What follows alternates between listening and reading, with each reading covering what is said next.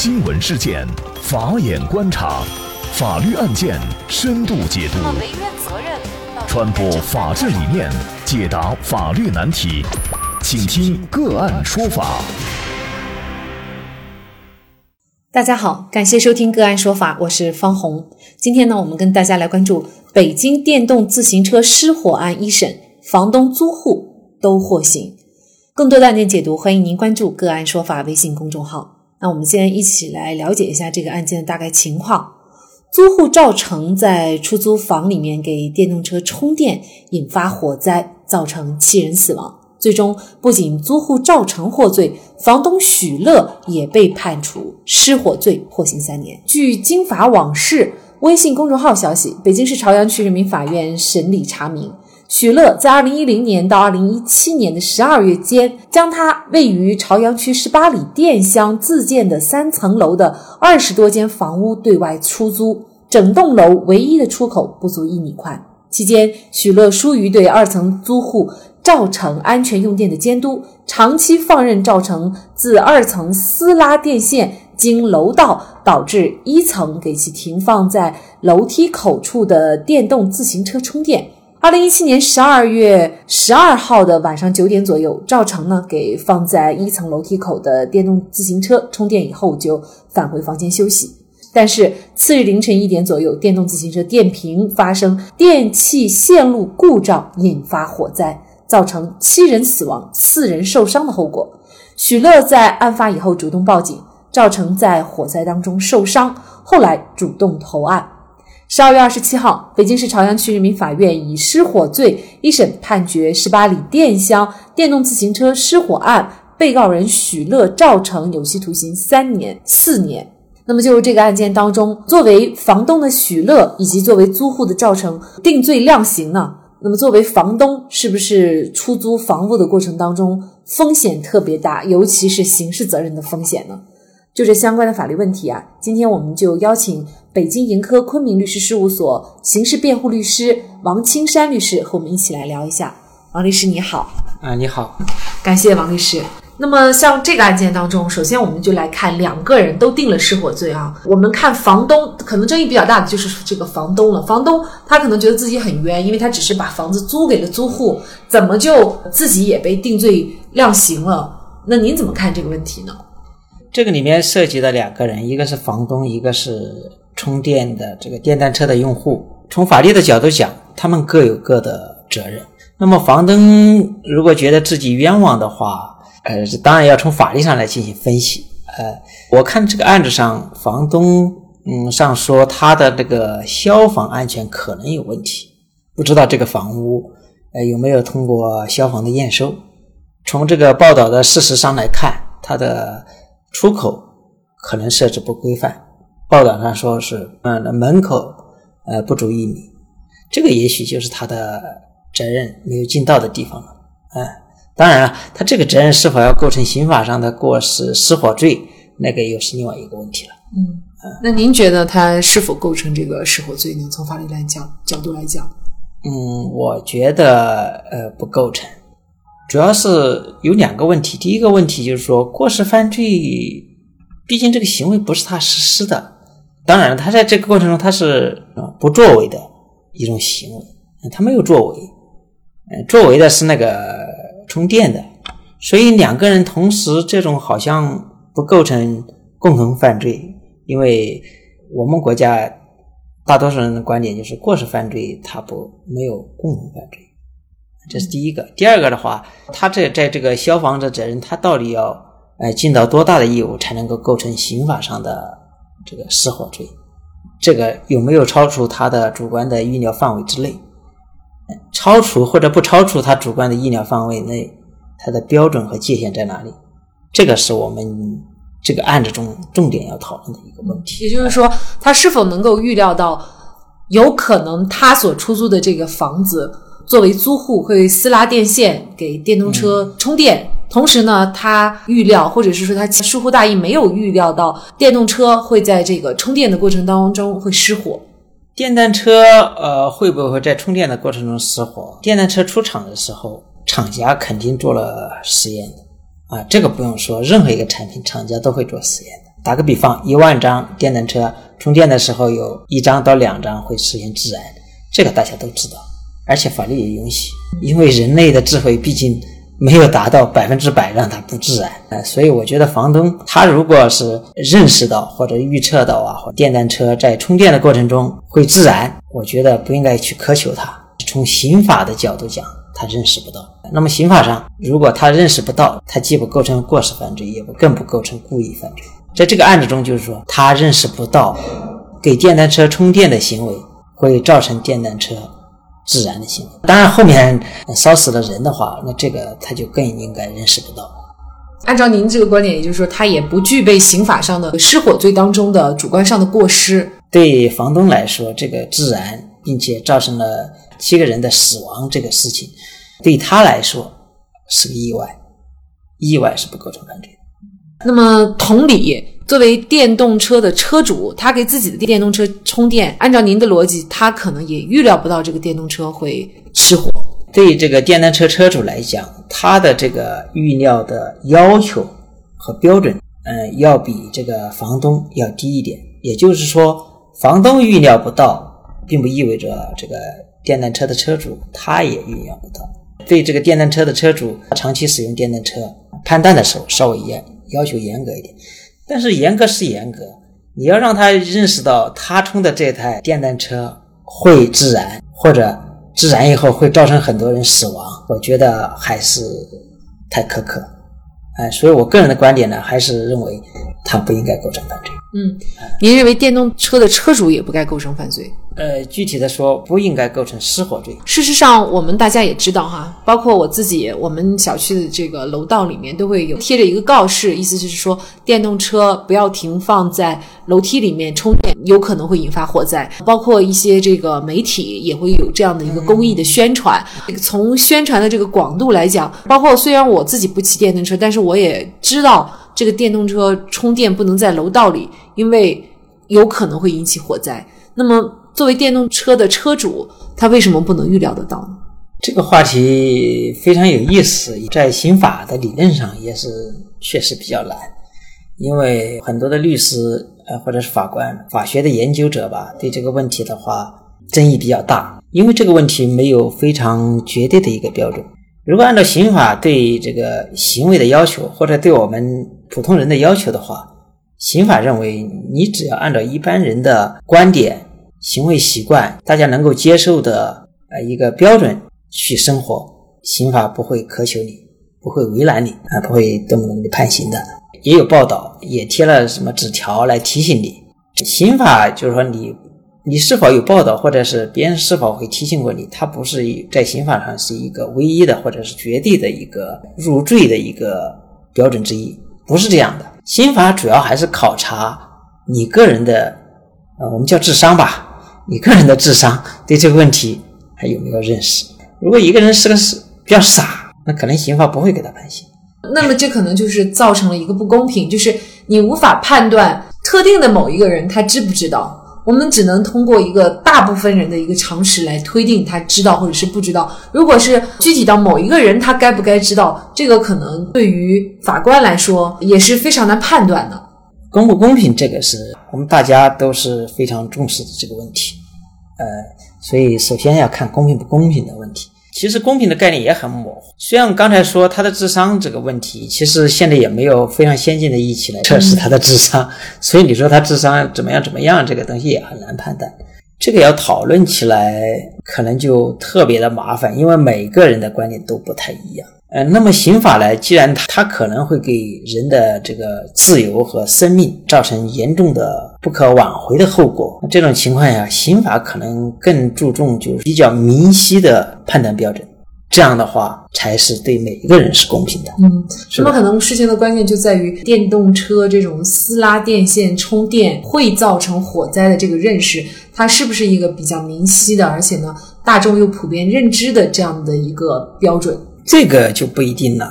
我是一个很普通的人，我在给电动车充电的时候，我在任何时候我在给它充电的时候，呃，我都预料到这个电单车是经过厂家测试后卖出来的，国家都认为它是合法的，政府都认为它是合法的。那我正常情况下给它充电，我认为没有什么安全的隐患。那我们知道，这个电单车充电应该在比如说停车棚这样指定的地点来充，而不是应该你私拉电线，比如说在楼道或者是说在房子的门口来充。那么它首先充电的这个位置以及它私拉电线的这个做法也是属于违法的。你这个话可能要分三个层次来讲。呃，私拉电线的这个行为是违法的，并不表示后面其他是违法的。首先要把这个要排除了。呃，这在这个哲学的思考方法上。我们不能用非此即彼的这种非常简单二分法的思考方法。第二个的话，它违反行政法的前提下，它不一定违反刑法。第三个，如果没有法律的规定的话，是不是电单车在什么地方充电都可以呀？谁规定的必须在电单车棚？如果电单车棚又自燃了呢？又把其他的电单车？呃，全部烧了！我也看过这样的报道。那么造成重大的经济损失，他是不是也该判刑呢？那这个也不一定。单车棚它可能有固定的充电装备，像本案当中，它只是它的一个区别就是私拉电线，以及不是在固定的地点充电。虽然它这种做法是违反了行政法上的规定，但是并不意味着它就具有刑法上的过错。对，刑法上的过错和呃我们平常老百姓或者说其他的民事上的过错。或者说我们个人观点上的过错完全是两码事，一定要把这个概念分得很清楚，比较清醒的认识，你才能够对这个案件比较好的判断。比如说刚才说的，你只是说在单车棚充电，你只强调地点，这不是刑法要求的。刑法要求的是你的插线板或者是你的充电的那个电线能不能够承受这个电压的这个要求，这恐怕才是刑法关注的，是吧？那这个你买了劣质的电线或者插线板出现了问题，可能就有刑法上的过错了，而不是看地点，是不是啊？可以从另外一个角度来看啊，电单车充电它是有发生失火的这种可能性的。如果是说它在楼道里充电，这个也是国家明令禁止的。那么一旦这个时候发生火灾，它就会给广大的这个周边的群众居民造成了非常大的这种生命和财产的损失。那如果不定罪的话，那么是不是会造成更大的损失？大家都可以肆意妄为，随时充电，这就给我们普通的大众的这个生命财产也会造成更大的威胁呢？这个问题也是非常好的。长期以来呢，大家对这个问题呢比较关心。还是那句话，老百姓对正义的要求，呃，还是比较强烈的。啊，这也是个非常好的现象。呃，但是这个问题它有两个误区。第一个误区呢，就是说。刑法上并不是说损失比较巨大的情况下就要定罪，或者说刑法上并不是说损失巨大的情况下给人定罪以后就实现了正义和公平了。刑法不是这样的啊，这个可能是大家的一个误区。相反的，刑法强调的是，当损失巨大的情况下，刑法法官。一定要克制住内心的冲动，而不按照法律来给别人定罪。这个时候感情占了上风，这个不是刑法的要求。恰恰相反，刑法是反对这个的。案当中造成了七人死亡、四人受伤，应该说这个后果是非常非常惨重的啊。嗯嗯嗯。而引发这个后果的一个主要原因就是电动车失火，前提是他给电动车充电。作为死了的伤者和死者的家属。他们的这个损失又该怎么办？刑法上不给他定罪，不能定罪，并不表示他经济上不能得到赔偿。刑法上不能构成犯罪，但是在民事责任上，不见得他能够免除民事责任。在这个案子中有三个人可能会受到民事上的呃赔偿的追究，一个是电单车的车主，这不用说了；另外一个是房东。房东的话，他的消防设施不完善，或者说不标准，没有及时的减小损失。另外呢，就是电单车的这个生产商，他是一个法人。正常情况下，像电单车这种相对比较危险的这个产品吧，它都有责任保险。那么他承担的责任的话，也是从侵权行为法的角度，他承担的是严格责任、产品质量责任。整个的案件因为损失比较严重，看能不能，嗯，从这些角度上尽量的在经济上做一些赔偿。但是我还是坚持我个人的观点，感情不能代替理智。那么您的这个观点应该说，在适用尤其是过失犯罪的过程当中，这个标准，尤其是主观上，到底是否能够预料到事情的后果，或者是说没有预料到，是不是因为疏忽大意没有预料到，这个标准就比较严格一些。这个可能在法院上他也有一个自由裁量权，是不是也不能严格的推定他认定电动车车主构成犯罪就是错误的一个认定？你说的这个问题确实是非常重要，非常重要，也非常难以判断。我们说的公说公有理，婆说婆有理吧，是不是？那么法官如果这样判了，确实不太好说他判错了。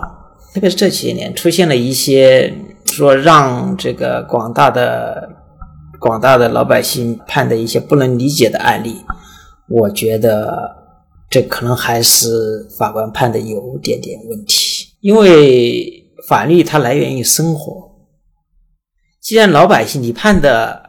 让大多数老百姓不能理解，那法律还来源于生活吗？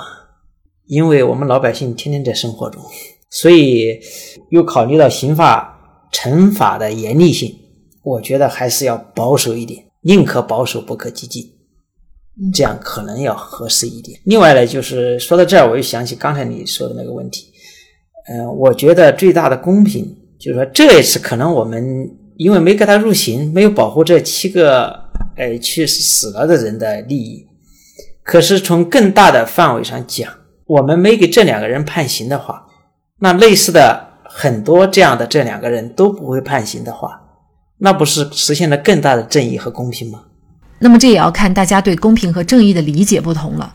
对于逝去的七条生命以及。四名伤者来说，对相关责任方的判刑，并不意味着就一定能够给他们一个交代。但是对于房东和电动车车主的刑事责任的追究，是一定要依照法律的规定来进行判决的。